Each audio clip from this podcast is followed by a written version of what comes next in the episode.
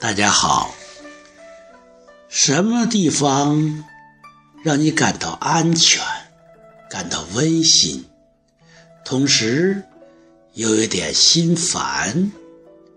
有时又好像捋一团乱麻，没有头绪。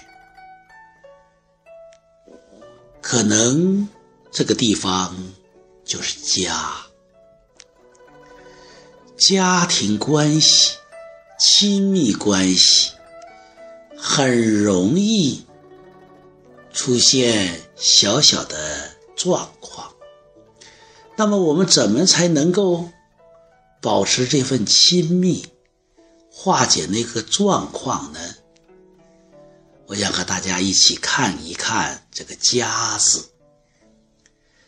这个“家”字是一个宝盖儿。同时，下面有一个“志”字，这个“字”字是个“猪”。家为什么在宝盖下是一个猪呢？也许在人类的早期，最先驯服的动物就是野猪了。那么，在人类早期居住的洞穴里，可能一起居住的还有这个比较温顺的猪。于是，在人们的印象里，有猪的地方，可能就是一家人居住的地方。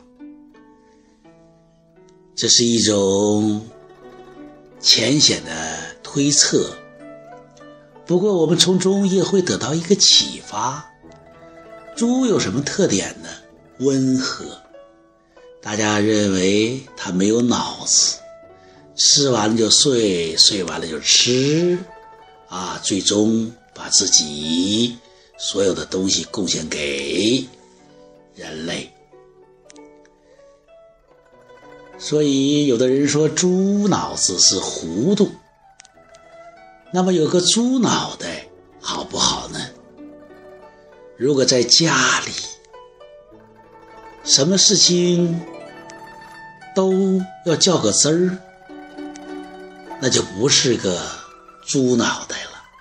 如果是个猪脑袋呢，就像郑板桥所讲的，就难得糊涂。哎，家是讲情的地方，情呢就有点模糊的温度。所以，在家里要有一点糊涂的味道。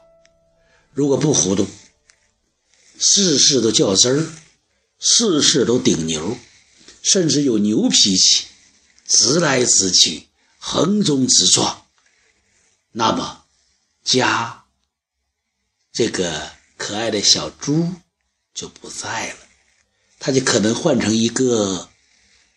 怒气冲冲的老牛，公牛，那在家里变成什么了？